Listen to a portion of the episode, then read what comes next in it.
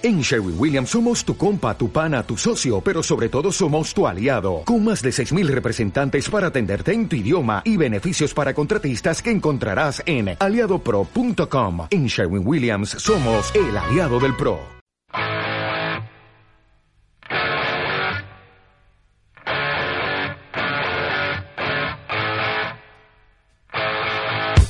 Gourmet FM, 100% vinos y gastronomía pensado para ti, de la mano de Fran León y Rafa Amores.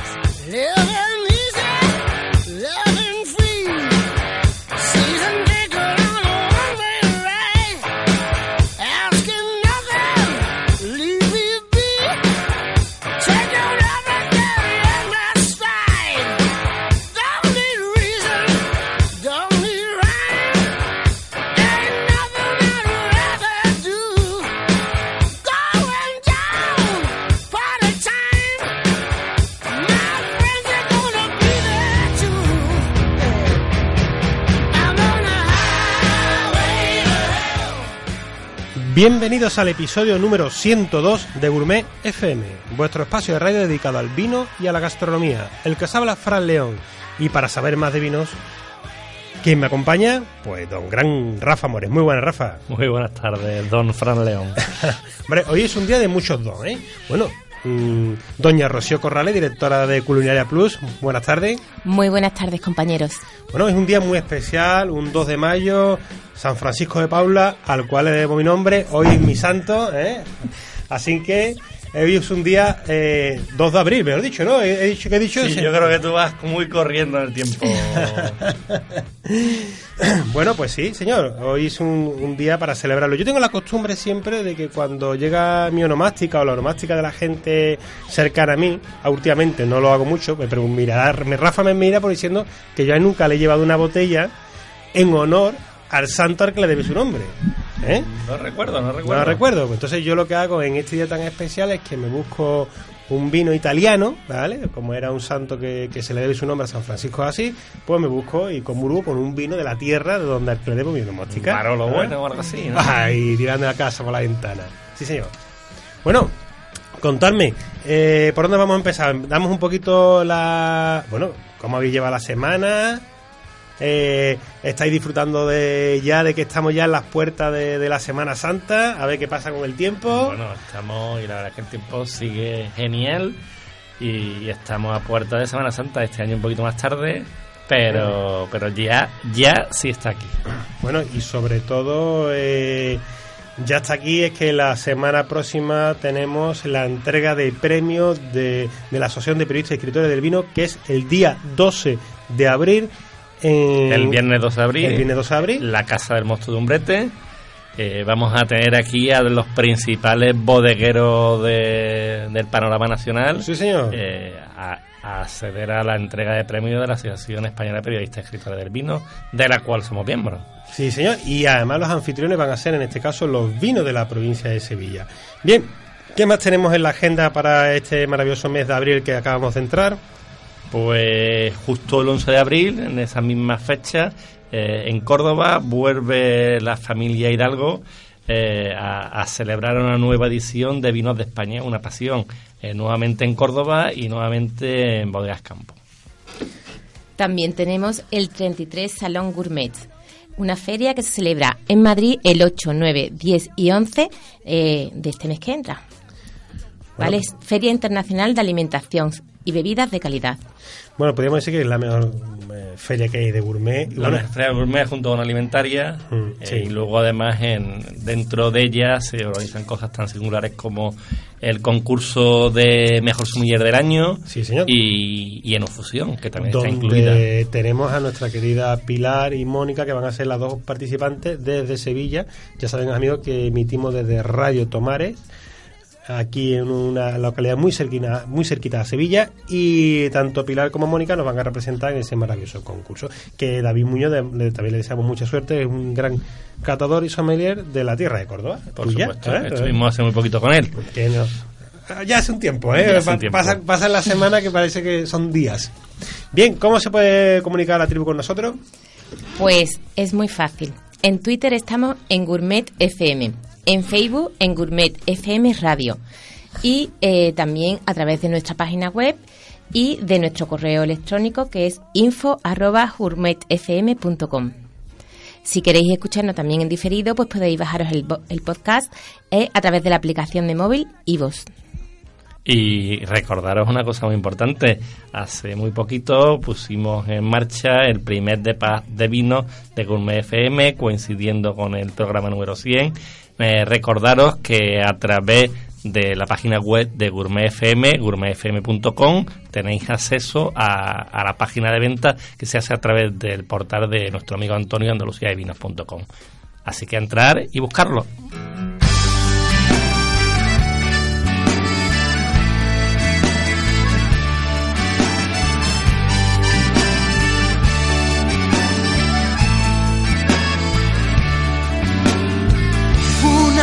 Cosa es el vino y otra cosa es el amor.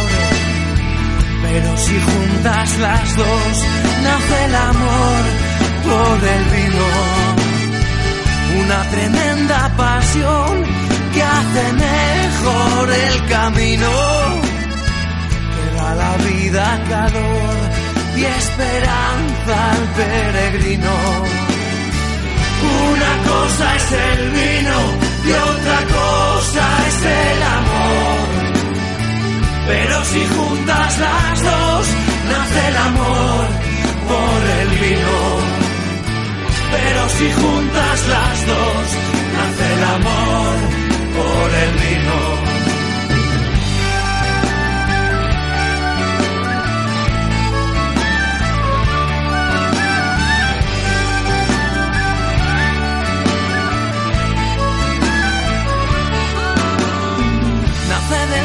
Y la tierra en un parto sin dolor. Pues bueno, Fran, eh, Rocío, eh, hoy tenemos en la sesión de vino eh, para mí un nombre que, que ya que ya es sinónimo a, vino. Eh, una bodega que se ha convertido en un gran grupo bodeguero español. Muy grande. Y tenemos a uno de los responsables comerciales de la bodega, además mm, una persona presidente, no sé si todavía, antes era presidente de los enólogos murcianos. Eh, además un, un, gran amigo, nuestro, nuestro querido Antonio Caravaca. Antonio, muy buenas tardes. Buenas tardes, Rafael. Encantado de saludarte. Pues para nosotros un placer tenerte aquí en los micrófonos de Gourmet FM y sobre todo para que nos cuentes la, historia de un gran proyecto como es Juan Gil eh, y, cómo, cómo, cómo surgió Juan Gil y, en qué época. Bueno, pues mira, eh, Juan Gil, eh, la bodega primera, se fundó en el año 1916, el bisabuelo de la generación actual, que es la cuarta. Eh, tuvo durante unos años, los últimos en Jumilla, pues la bodega se cerró. La familia, cada uno, pues tenía sus estudios, sus cosas, hasta que al final Miguel Gil, que viene a Jumilla, vuelve, deja su trabajo en Sevilla. ¿eh? Él es ingeniero aeronáutico y estaba trabajando en Sevilla, en casa. Dejó su trabajo, volvió a Jumilla pasó unos años por García Carrión, otros años como director industrial, otros años pasó por una bodega, la, lo que actualmente es Bodegas Luzón, que era de la bueno de la familia, del marido de su hermana, de su cuñado, del marido de su hermana mayor, y de ahí en el 2002 pues Miguel Gil inicia la construcción de la actual bodega Juan Gil.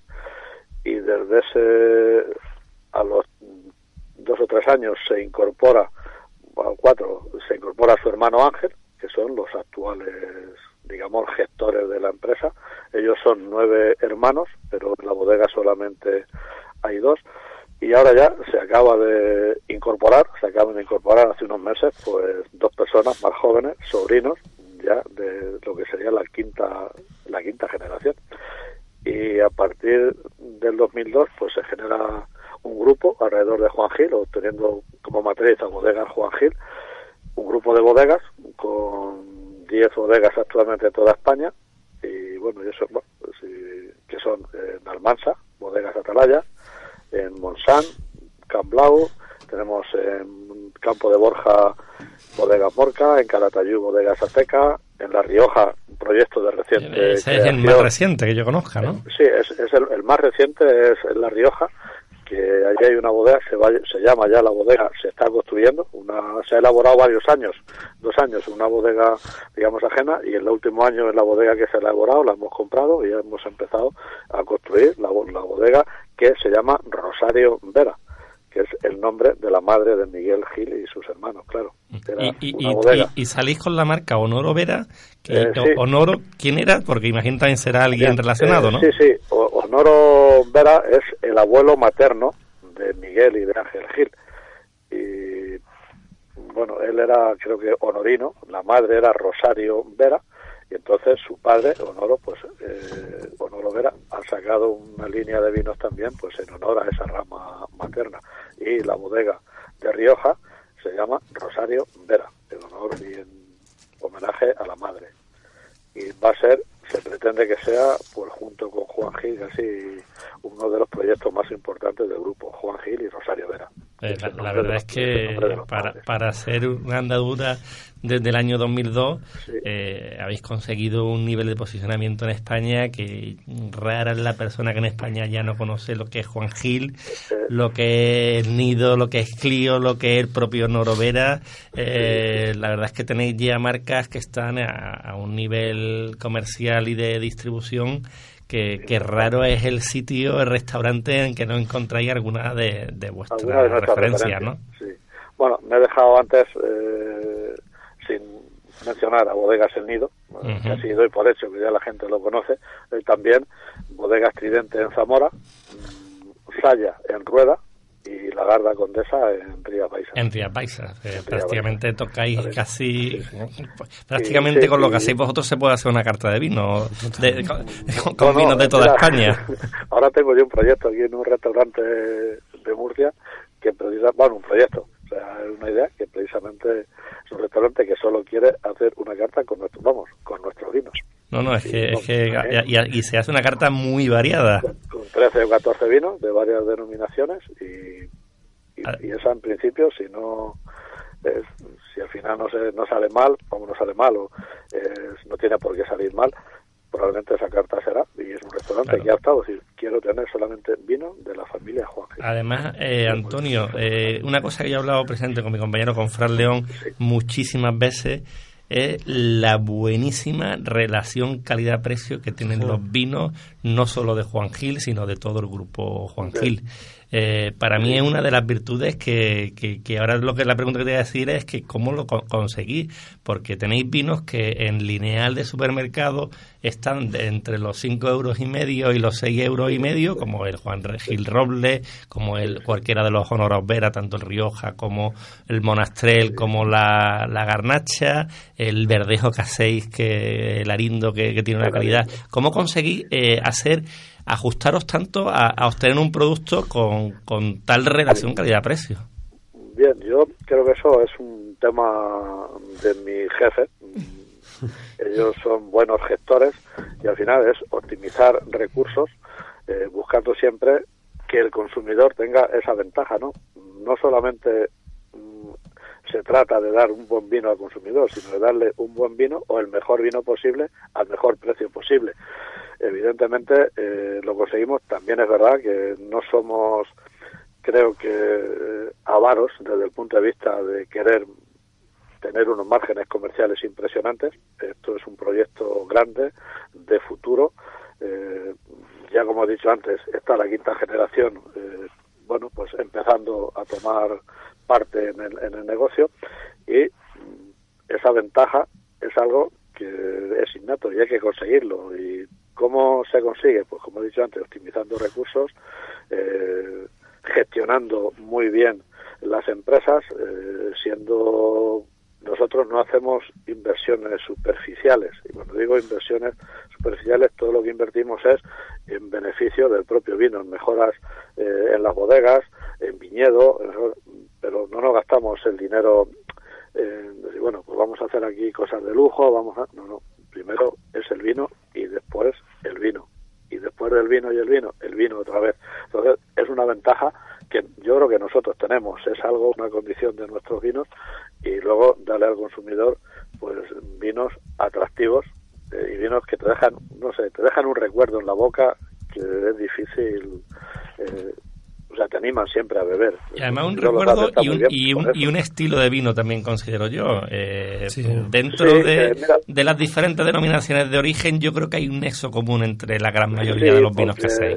est- Esta mañana también precisamente me preguntaban en una en otra radio aquí en Murcia, eh, una radio nacional, vamos, no radio nacional, sino una, una radio generalista, eh, me preguntaba lo mismo, eh, el tema, y yo decía, eh, es como una familia numerosa, o sea, hay nueve, diez hijos, en este caso diez bodegas, cada una, eh, una rubia, otra morena, otra, pero al final son diez hijos que vienen de los mismos padres. Entonces cada uno tiene pues, su condición, pero se nota que hay ahí una quién es los cabezas de familia. ¿Por qué? Porque estamos trabajando con una filosofía y con unos parámetros más o menos comunes a todas las bodegas.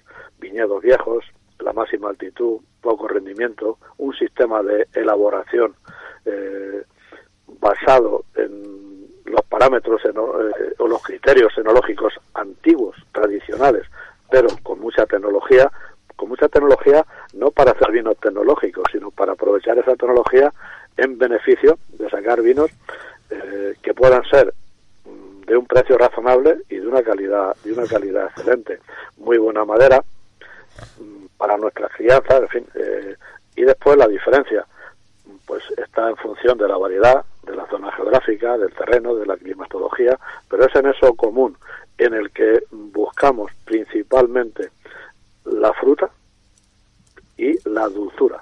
O sea, la gente, a veces la gente nos dice que nuestros vinos no son dulces, nuestros vinos no tienen azúcar residual, nuestros pero nuestros vinos tienen dulzura, esa expresión golosa, entran bien en la boca y termina y te deja una boca agradable, limpia y apetitosa. Totalmente de acuerdo, Antonio. Está aquí mi compañero Fran León, que sí. te quería también Ah, hacer alguna Buena- pregunta. muy buena, Antonio.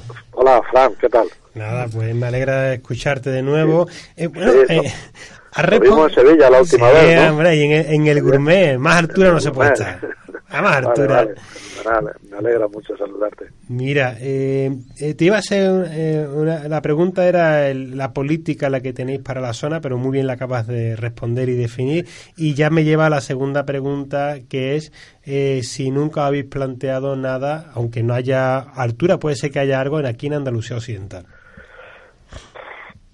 Bueno, No hablo eh, solamente de Jerez, sino también hablo a lo mejor de la Sierra de... no, hace, Sí. hace, hace dos años, eh, con el motivo del primer centenario de Juan Gil, porque se Sí. fundó, como he dicho al principio, en 1916, pues fueron mis jefes, anunciaron en los eventos que hicimos la intención de crear algún proyecto en Rioja, en Ribera del Duero y en Jerez.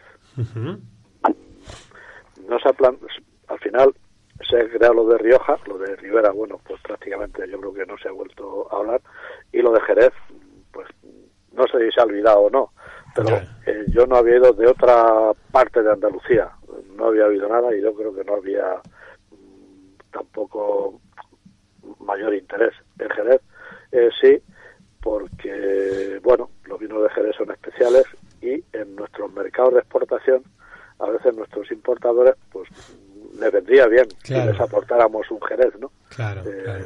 Sin desmerecer ni mucho menos a las otras zonas de Andalucía. Claro, por ahí supuesto, por supuesto, tienen sí, vi- vinos excelentes también, como toda España.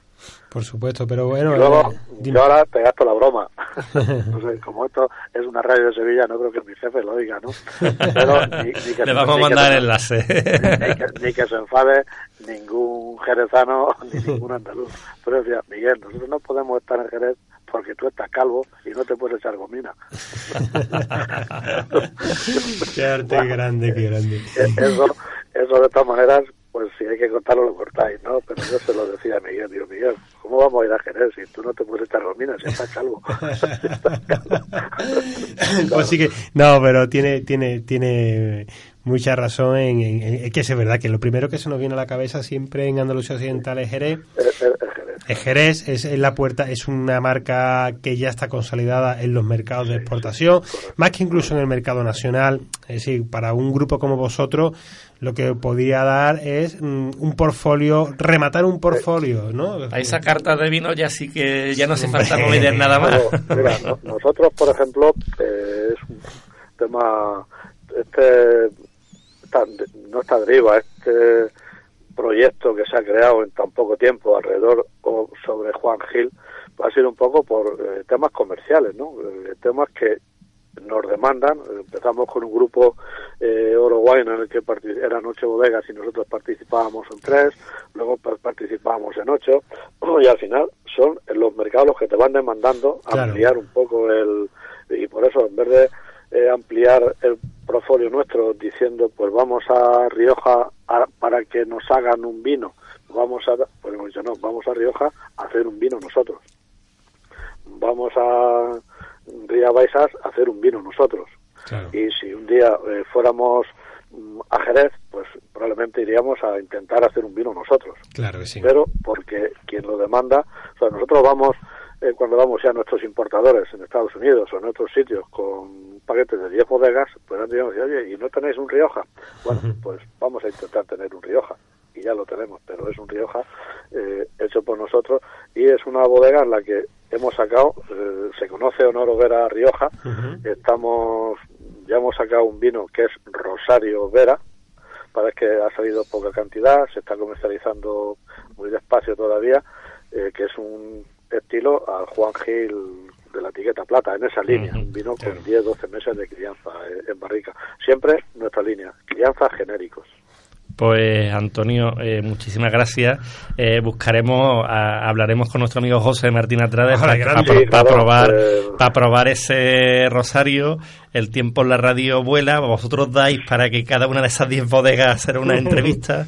Eh, yo pues soy enamoradísimo de la de la de Almansa y darte las gracias porque desde el principio por, ayudarme en mi época de la tienda y por además por atendernos hoy con lo liado que estaba. Nada, tú me me podéis llamar cuando queráis y yo estaré encantado de atenderos porque para mí sois amigos. Y bueno, tú no más que Fran, más que Fran porque te conozco antes, no, por, otra cosa.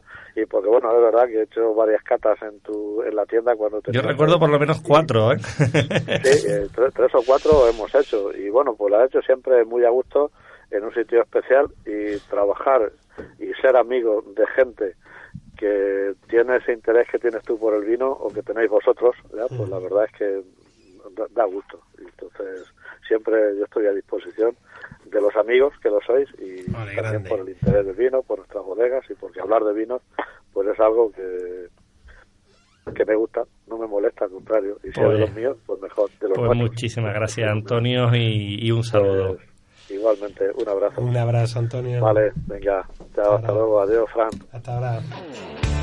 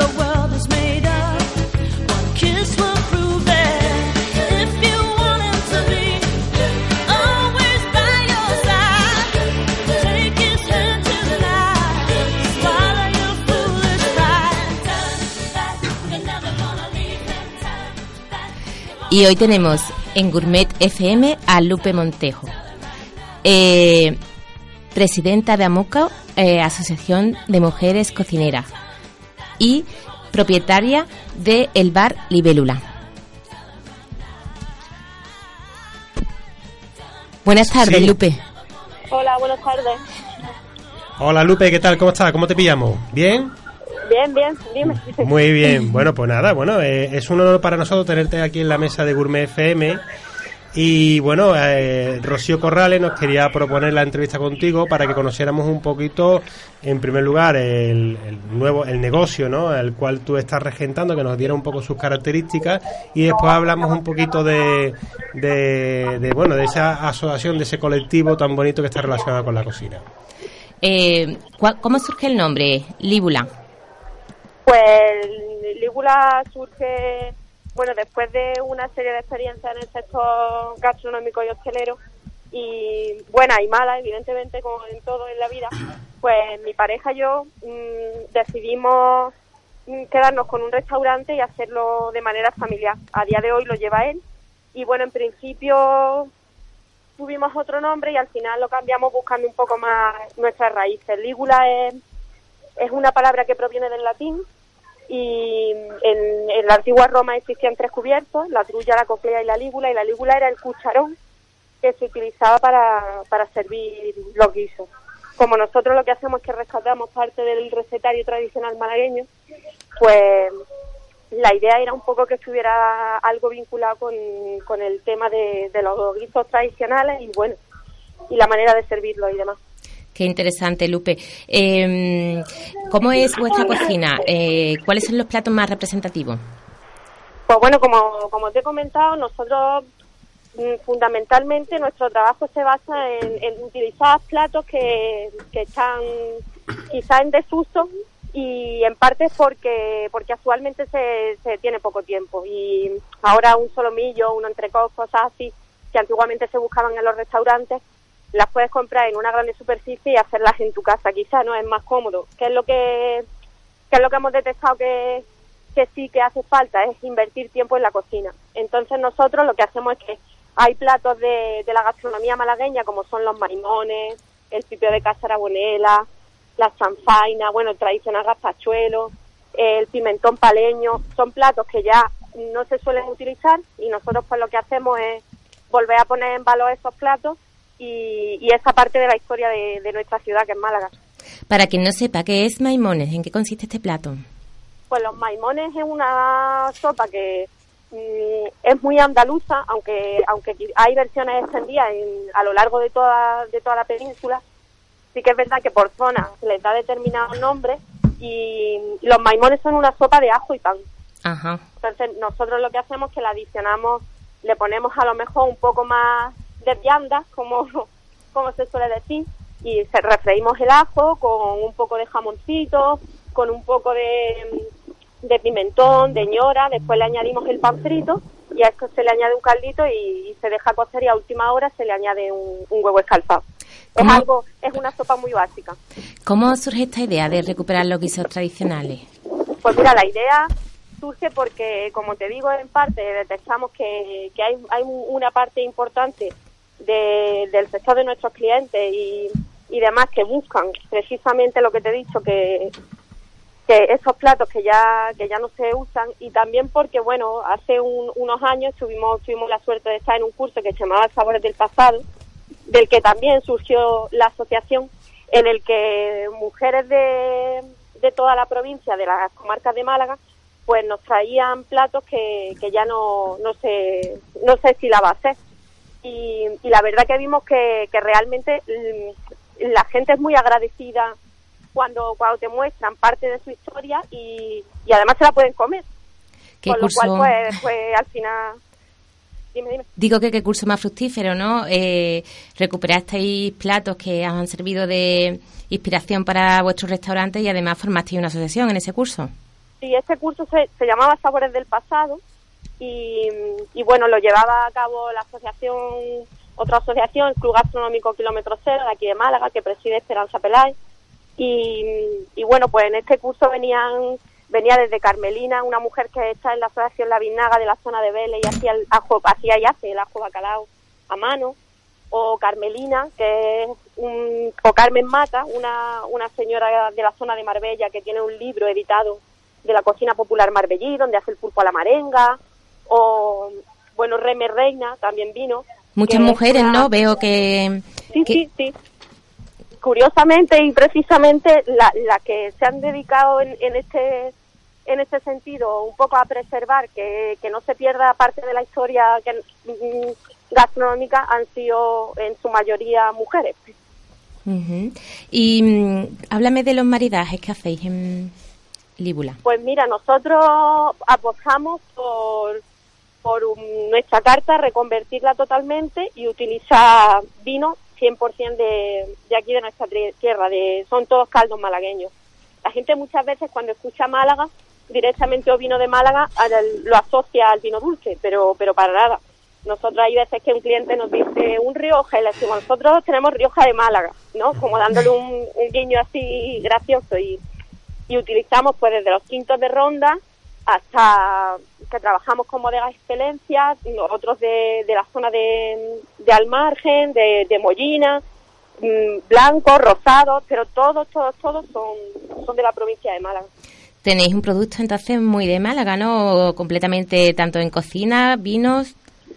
Sí, nosotros una de las de las cosas que ayudan a que a que un productor o un proveedor empecemos a trabajar con él, sobre todo en la cercanía, el que el que podamos ofrecerle a nuestro cliente eh, lo que yo considero consideramos que es un, un valor añadido, que es el, el producto de aquí, que, quizá a lo mejor está más limitado porque la zona no es una extensión enorme, pero sí es enorme en valor. Entonces, pues utilizamos mucho eh, o discriminamos quizá, aunque suene fea la palabra, al quizá otro tipo de proveedor porque buscamos el sello de calidad de sabor a Málaga. De hecho, somos uno de los restaurantes que pertenece a la red de, de Sabor a Málaga. Muy bien. Eh, antes de despedirnos, eh, cuéntanos también un poco acerca de la asociación. ¿Qué trabajo estáis haciendo desde, la, desde Amuco? Pues mira, desde Amuco el objetivo principal es visibilizar las figuras femeninas. Para nada entramos en, en debates de machismo, feminismo, sino simplemente, como he estado comentando antes, un poco que se vea el trabajo que la mujer ha hecho durante años y que sigue haciendo y que, y que quizás no es, no es tan visible. Eh, el otro día comentaba que, que, bueno, es verdad que en la alta gastronomía, por, por la- el histórico, son muchos más los hombres que las mujeres, pero cada día se va viendo más y, y hay que hacer que eso se vea. Entonces, desde la asociación, pues hacemos desde charlas divulgativas en las que en las que enseñamos nuestro trabajo hasta, bueno, pues cursos en los que enseñamos el uso de frutas y verduras a, a escolares y, que ellos vean que la figura femenina también está en, en la alta cocina. Eh, enseñamos, bueno, eh, participamos en estas dos últimas ediciones del Málaga Gastronomy Festival haciendo un tradicional ajo blanco molido a mano. Eh, hemos participado también en, en la ruta del Boquerón, en la fiesta del Boquerón Victoriano, que es uno de los buques insignias de, de la provincia de Málaga, ¿no? Hablar de Málaga y no hablar de Boquerón, pues eh, suele ir de la mano. Y bueno, pues, pues sobre todo eso, eh, va de la mano nuestro trabajo lo- y nuestra nuestro hobby y nuestra vocación, que es la cocina, pues con un poco que se vea la figura de, de la mujer. Muy interesante esa labor que estáis haciendo. Eh, te van a, te quiere comentar mm, mis compañeros Rafa y Fran, eh, hacer también algunas preguntas. Eh, Lupe, Vale. soy Rafa Mores. Eh, estamos aquí viendo una foto en las redes sociales del del restaurante y me llama muchísimo la atención y va totalmente en consonancia a lo que has estado contando, de que tenéis una pared en el restaurante eh, llena de palabras, vamos a decirlo así, Sí. eh, correspondientes a muchos de los platos que, ha- que has comentado. Me parece una idea eh, maravillosa. Y además, para una persona como nosotros que conocemos Málaga, pero que no conocemos evidentemente bien la, la gastronomía malagueña, nos llama muchísimo la atención. A mí, por ejemplo, una palabra que me, que, me, que me llama muchísimo la atención es una cosa que todo el mundo que conocemos, que son los fideos, pero aquí tienes puestos fideos a la parte, eh, que es esto de fideos a la parte, porque es que estoy dándole vuelta y no me lo imagino. y no sabes lo que es. Pues mira, eh, nosotros utilizamos una versión de una receta de un amigo nuestro que se llama José María Bartil y es chef también, es de la zona de Vélez.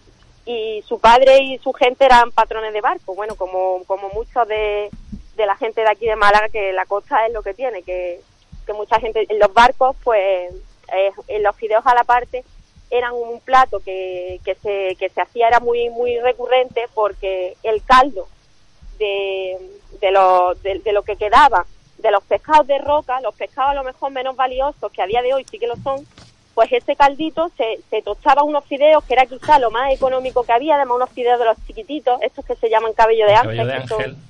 esos, pues los, los retostaban y ese caldo se le añadía. Y después, pues la carne, porque el, el pescado de roca suele tener muchas espinas.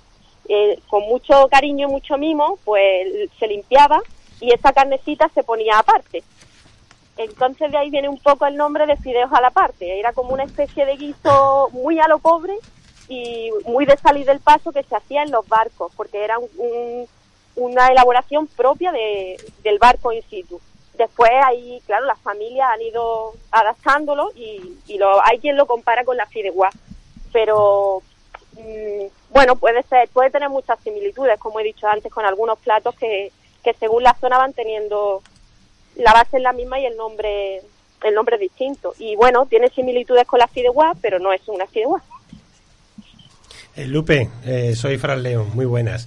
En- Hola. En, primer lugar, felicitaros por, eh, por la asociación, por eh, la iniciativa, que la verdad que de- de- le veo todo el sentido del mundo eh, y además sobre todo porque hoy en día para, como bien has estado comentando, para formarte, para crecer, hay que uni- unirse ¿no? Eh, en distintos pequeños sectores donde, como tú bien has dicho, no excluye a nadie, sino incluye a todo, a todo el mundo, todo lo contrario. Pero bueno, yo quisiera, eh, aquí mis dos compañeros, tanto Rafa Mores como Rocío Corrales, ah, estamos hablando mucho de, de tu cocina, de tu establecimiento, y no me ha quedado claro la dirección, el teléfono, El para yo poder, poder yo ir allí a disfrutar, ¿no? Cuéntame, ¿dónde, dónde podemos encontrarte? Pues ¿Cómo- mira, esto está en una zona de Málaga que se conoce como Cortijo Alto. Sí, y mm, está en calle Santiandía, se llama. Bueno, nos pueden encontrar a través de Facebook, de las redes sociales como Ligula Restaurante. Y así os digo, un, un punto, aunque Sí. aunque tenga que hacer un poco de publicidad, No, para eso está, justo en un lateral del hipercorte inglés Bahía de Málaga. Bueno, pues, Está eh, maravilloso. Muy- incluso podemos dejar el coche allí y ir andando a comer a tu casa. También. Estamos, perfecto. Mira, ya te por seguro que el corte inglés te lo va a agradecer siempre esa, esa promo. Bueno, eh, Lupe, muchas gracias por, por tu tiempo, felicidades por tu proyecto, por tu iniciativa, lo, de lo cual vamos a dar fe en nuestras redes sociales y lo vamos a compartir. Es para nosotros un- una grata satisfacción de que una persona que se te nota en el timbre de voz que tienes un gran corazón, que estés ahí apostando por la gastronomía y además liderando un colectivo que, que, que va a más porque siempre ha sido de más, no, ahí no, no cabe otra duda. Y desde aquí que nosotros siempre decimos que aquello que nos cogen el teléfono forma parte de la tribu de Gourmet FM, así que ya además formas parte de nuestra familia. Muchas gracias por tu tiempo, Lupe. Pues muchas gracias a vosotros también, encantada de, de hablar con ustedes siempre. Nada, un placer. Gracias. She's crazy like a fool. What about Daddy Cool?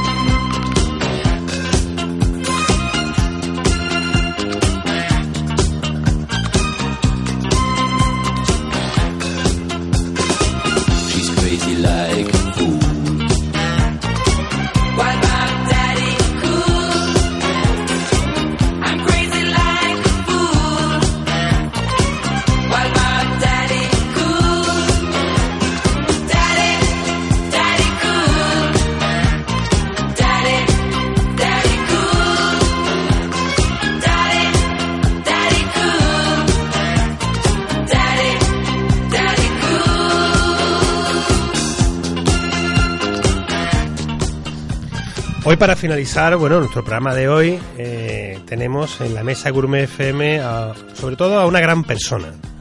Yo creo que las personas de buen corazón se identifican simplemente por teléfono y después tiene uno la suerte de, de ponerle cara y de darle un abrazo. Un gran profesional, una persona involucrada con su proyecto, con el mundo del vino, con el mundo de la sala, eh, una persona dedicada a compartir, a transmitir sus conocimientos para que más gente pueda disfrutar de, la maravillosa gastronomía. Una persona que además tiene la responsabilidad de ser presidente de una de las asociaciones más importantes de este país, de la Asociación de Sumiller de Málaga, la cual lleva por bandera y desde luego viviendo en Málaga eh, eso es un honor y una responsabilidad. Y bueno, estamos hablando de mi buen amigo Juanjo Sánchez Vidal. Muy buenas, Juanjo.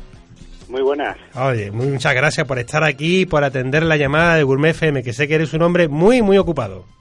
Bueno, siempre es un placer poder hablar contigo y ya de paso también que nos escuchen un poquito más de gente también. Pues sí. Bueno, eh, Juanjo, no- no- nos conocimos a través de contactos, estuvimos hablando por teléfono, estuvimos guaseando, como se suele decir, y siempre hablando de que a ver que tengo que hacer una llamada, que tengo que hacer una entrevista, el trabajo, una cosa con la otra, pero por fin, ahora en este mes tan bonito de- del mes de abril de la primavera, tenemos aquí a, a una persona que para mí mm, yo, está muy involucrada con la gastronomía. Entonces, Juanjo, para que aquellos que, que no te conozcan, o que seguramente todos los nuestros oyentes, incluso del nuevo y del viejo mundo, te conocen, porque tú eres un tío conocido, ¿eh?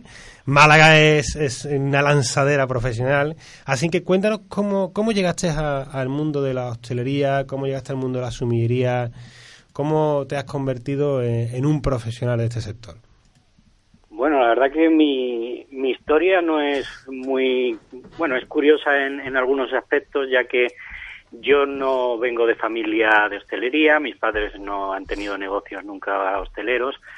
Eh, mis primeros contactos con la hostelería, pues como cualquier jovencito igual, ¿no? Que echaba sus eh, sus veranos eh, lavando, fregando vasos en, en, un, en algún chiringuito o en, o en algún restaurante. Y después yo me dediqué a mis estudios que no tienen nada que ver con, con la hostelería. Llegó un poco de rebote. Yo viví una temporada en, en Valladolid, donde empecé a probar vinos, a gustarme, y volví a Málaga después de aquella experiencia también con 21 años.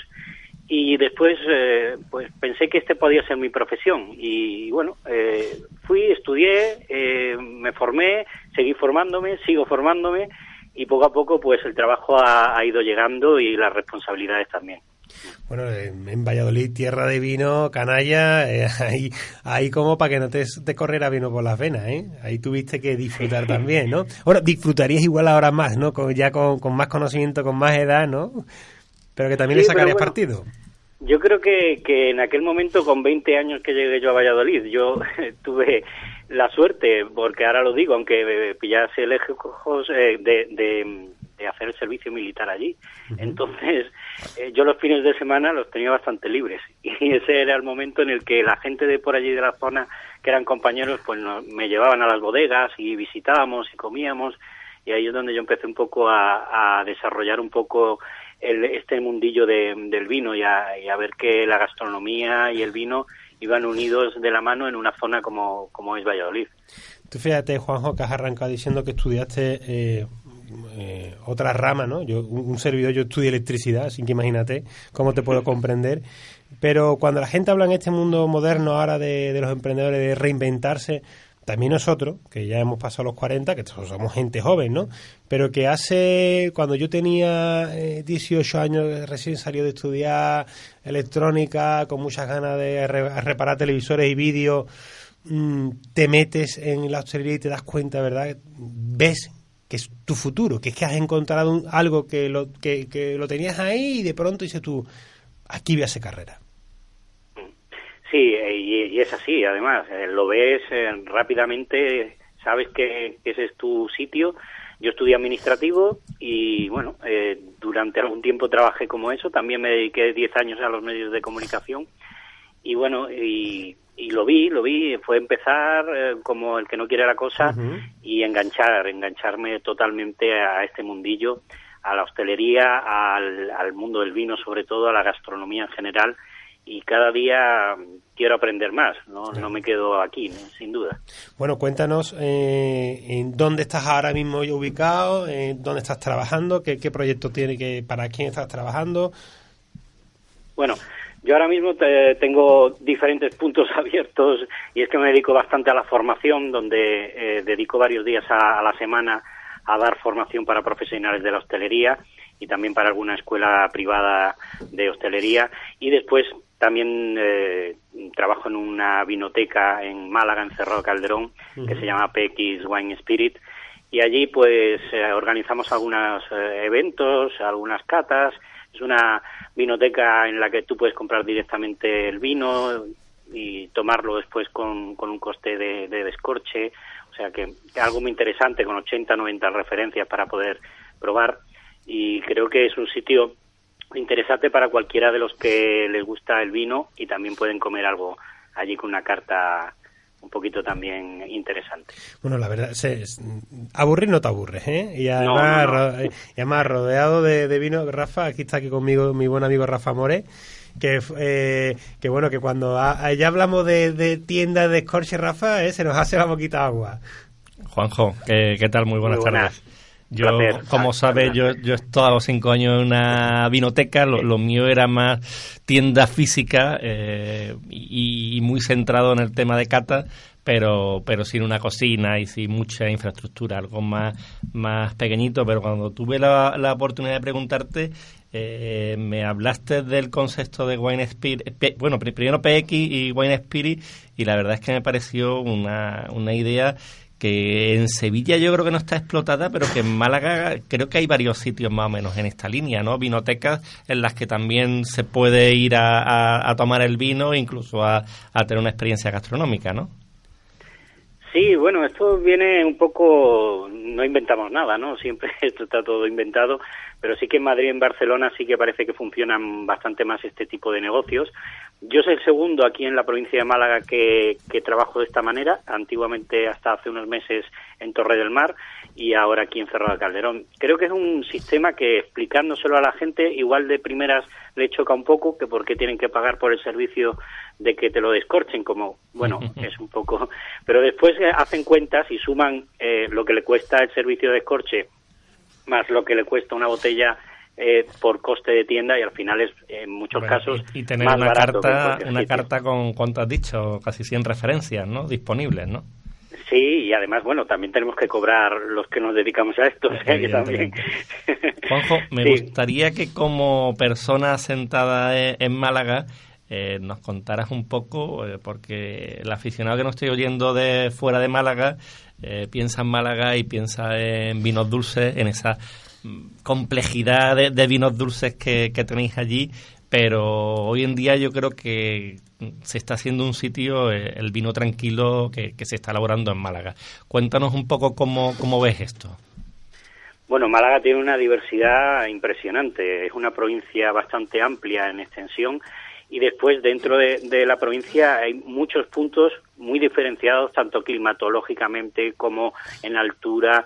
Eh, la climatología y los rendimientos que hay en Ronda no son los mismos que la Sarquía, son diferentes tipos de cultivos, la zona norte de Mollina, la zona de Manilva, la zona de Montes de Málaga, o sea que tenemos un montón de subzonas dentro de una provincia en la que de punta a punta puede haber dos horas eh, de camino, pero pero que hay hay mucha variedad. Eh, sí que es verdad que en los últimos 10, 15 años había una explosión con los vinos blancos, tintos y rosados, que Málaga no era sin duda una, una zona en la que podíamos encontrarnos ese tipo de vinos anteriormente. Siempre se han eh, caracterizado y se han co- reconocido por los vinos dulces, por las moscateles sobre todo, pero eh, llegaron a ronda eh, un par de locos como Federic Suárez y, también eh, eh, Juan Manuel Betas y empezaron a hacer uvas eh, internacionales, Cabernet Sauvignon, Merlot, e incluso alguna como Lemberger que viene de, de ahí que la, la trae Federico de Austria y de Alemania y cosas magníficas. Creo que tenemos eh, de los mejores Pinot Noir del mundo en, en Ronda. Creo que además tenemos la, eh, la mayor proporción de Petit Verdot en una misma zona del mundo, ma- monovarietales. Y, y que se da de una forma espectacular, vamos. Sí. Eh, para mí, de hecho, la Petit Verdot, Verdot de Málaga, eh, piensa en Petit Verdot en Francia como una uva complementaria y en España, en, en el sur, hemos descubierto que, que con nuestras características climáticas podemos hacer verdaderas maravillas. Cada vez estoy probando nuevas Petit Verdot hechas en, en Ronda y en la zona de Málaga y, y cada vez me están eh, enamorando más. ¿eh? Sí, sí, la Petit Verdot es una uva complicada, además. Es una uva que no quiere todo el mundo elaborar por, por sus características, ¿no? Esa uva pequeñita, verde, que tiene un, periodo de maduración un poquito extraño y bueno, yo creo que se trabaja muy bien eh, en esa zona de ronda. Después te podríamos destacar también la zona de la sarquía, de la que no nos podemos olvidar que, que se siguen haciendo los grandes vinos dulces, pero también se están haciendo moscatel en, eh, elaborándola en seco, ¿no? Que ahí hay un filón también impresionante, esa moscatel tan floral que nos encontramos en nariz, la tenemos en dulce y la tenemos en seco, igual de la misma manera en la nariz, así que es algo muy muy interesante también de, de probar. Y algo curioso que algunas uvas están ya rescatando también aquí en la sarquía es eh, eh, una uva que es la Rome, una uva autóctona tinta y que además eh, hay varias bodegas aquí en, en Málaga que ya están elaborando algunos de sus vinos. Juanjo, está con nosotros Rocío Corrales, eh, tú no lo sabes, pero yo ya te lo digo, que formas parte de su panel de profesores del nuevo, de un próximo curso que vamos a dar en Málaga. ¿eh? Esto es rápido como te he enchufado ya. Eh, y te quería, eh, también quería conversar contigo. Adelante, Rocío. Buenas tardes, Juanjo, un placer. Muy buenas, muy buenas, un placer. Eh, viendo un poco tu presencia en Internet, he visto que tienes dos páginas web, una Juanjo Sumiller y otra eh, El Sumiller Novato. Y veo que tienes muy trabajada, se nota que te has dedicado a la comunicación porque veo que tienes muy trabajada la imagen, la fotografía. Y en ese sentido te quería preguntar, ¿qué consejo le, di- le, darías a aquellas personas que se dedican al mundo del vino, de la hostelería en general, eh, para mejorar su marca personal? Bueno, es una muy interesante pregunta, la verdad. Eh, es verdad que para, para tener esa presencia en redes sociales tienes que ser activo, lo primero, ¿no? Pero no simplemente activo por ser activo. Creo que hay que eh, seleccionar muy mucho lo que se pone y qué es lo que cuentas. Y al final tiene que ser algo interesante, tiene que ser una foto interesante. Eh, sí que mucha gente te dice, yo es que no tengo tiempo para dedicarle a las redes sociales.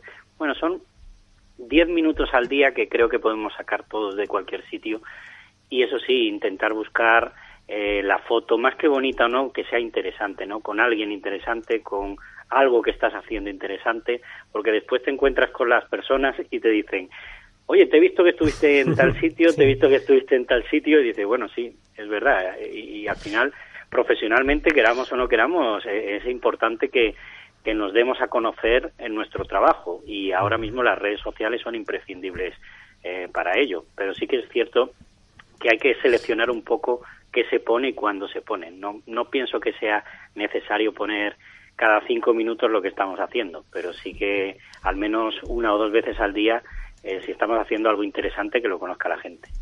Juanjo, muchas gracias por tu tiempo, gracias por compartir, por formar. Ya sabes que por cogernos el teléfono ya formas parte de la tribu de Gourmet FM. No fumamos nada, pero bebemos el vino de la paz. Y, y hoy, pues bueno, en honor a tu tierra, a, a esos vinos eh, generosos, a esos dulces naturales, naturalmente dulces, y a los vinos tranquilos, pues que se nos llene la copa de vino de Málaga y sobre todo que se nos llene la copa en tu casa, recomendado por ti y compartiéndola contigo. Grande. Te- un abrazo muy fuerte y muchas gracias por, por atendernos. Un placer, muchísimas gracias. ¿eh? Hasta otro día. Nos vemos pronto. Un abrazo. Un abrazo.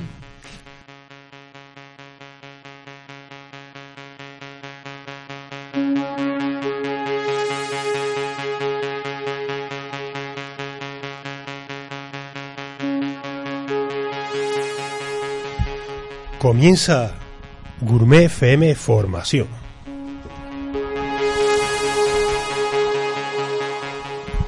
Bueno amigos, pues sí, Gourmet FM Formación es una nueva sesión en la que hoy estrenamos, con mucha ilusión para compartir para daros nuestros conocimientos, muchos o pocos, seguro que os van a ser útiles y si ya os suena por para rectificar lo de que pensamos igual que vosotros, ¿eh? nunca estaría tampoco mal. Admitimos sugerencias que nos podéis mandar a través de las redes sociales o a través de nuestras cuentas de correo para sobre consultas que podamos compartir para que vayáis mejorando y aprendiendo. Y lo vamos a dividir en cada programa vamos a dar estos minutos de formación y van a estar divididos en tres bloques. Uno lo llevará mi gran querido compañero Rafa Mores, donde va a ser una formación dedicada a los clientes finales, aquellos que van a un establecimiento, a un restaurante a comer y van a elegir un vino, a una tienda, a un supermercado, quieren hacer un regalo, quieren comprar por internet. Rocío Corrales, que es protagonista de esta sesión, porque la, sesión va a estar siempre patrocinada por Formación Culinaria Plus nos va a dar esas recomendaciones para los propietarios de hostelería, que tengan un restaurante, una tienda, que sea el dueño del corte inglés, porque Rocío le puede dar información a cualquiera. Te damos un nivel. Y un servidor pues va a dedicar pues a lo que lleva haciendo pues hace ya pues 22 años que es trabajar en la hostelería y voy a compartir con mis queridos compañeros eh, aquellos conocimientos que creo que le pueden aportar que seguro que ya lo saben pero ellos que ellos me permitan seguir compartiendo lo, lo mucho que sí que he aprendido y lo mucho que me queda por aprender Bueno, Rafa, hoy inauguras la sección. ¿Estás nervioso? Pues bueno, venga, un poquito. ¿Qué nos traes hoy con- para Pues este mira, día tan... A mí me tocaba cliente final y yo como me he dedicado mucho tiempo a estar en una tienda de vino, la primera tenía que ser compra de vino en establecimientos físicos. Ya haremos una parte online, vamos a empezar por establecimientos físicos. Primero, cuando quieras comprar un vino, tienes dos opciones. Si quieres comprarlo de forma física o lineal o una tienda especializada. Yo siempre voy a recomendar una tienda especializada porque va a haber una persona que te va a prescribir. Pero hoy en día hay lineales, hay supermercados que tienen una buena, muy buena sesión de vino. Yo os voy a decir dos. Para mi macro eh, y eh, el si estamos en Sevilla, Supermercado Más tiene una muy buena variedad de vino. Luego, tener claro cuánto nos queremos gastar. Ponernos un presupuesto y no pasarnos de ahí. Si queremos un vino de diario, hoy en día hay vinos de diario entre 5 y 10 euros de una calidad brutal. Si queremos vinos especiales, serán un poquito más caros y siempre hay vinos también más baratos, de 5 euros. Eh, ¿Para quién vamos a comprar el vino? ¿Es para mí o es para un regalo? Hay que, pensarlo, hay que tenerlo claro.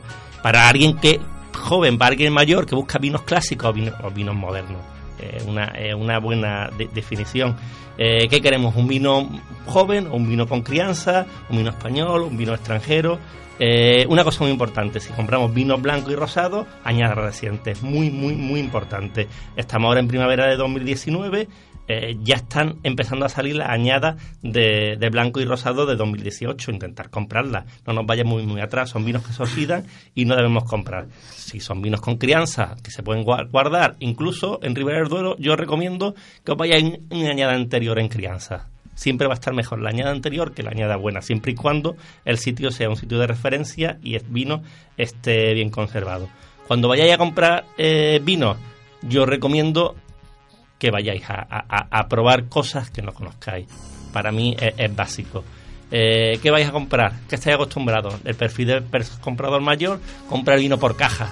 El perfil de comprador joven compra vinos eh, haciendo un variado. Si compra seis botellas, compra seis botellas diferentes. Yo para un consumidor que quiera ir progresando en el mundo del vino le recomiendo que compre vinos variados, que no compre los vinos por, por caja. Y yo os recomiendo que probéis, probéis y probéis. Una pregunta, ya puesto en clase. Eh, eh, ¿Precio medio recomendable de compra de, de un vino? Es justo lo que, lo que comentó al principio. Para un vino de diario eh, hay hoy en día una gama entre 5 y 10 euros que, que hay una variedad brutal. Si queremos vinos más especiales, pues tendremos que gastarnos más dinero. Y si quieres comprar online, ¿dónde recomendarías? Bueno, eso vamos a hacer una- un día un especial de y que voy a recomendar las tres o cuatro mejores tiendas online para Que comprar. va a comprar el lote de vino de Gourmet FM. Y que por que supuesto, hoy en día la mejor opción es irte y comprar el lote de vino de Gourmet FM, que lo podéis encontrar en gourmetfm.com.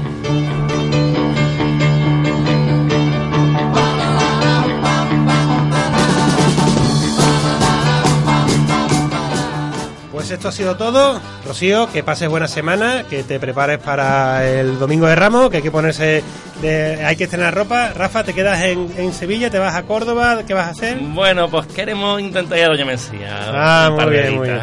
Bueno, pues amigos, ya sabéis los que disfrutéis de, de- de la Semana Santa, los que les guste, los que quieren irse a la nieve, a la playa y llevarse en vuestros podcasts, en vuestros ibos, siempre Gourmet FM para escucharlo en el camino.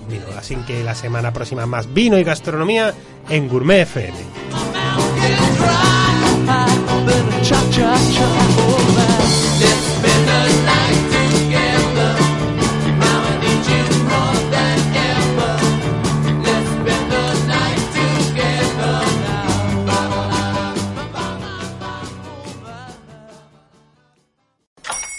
Hola, buenos días, mi pana.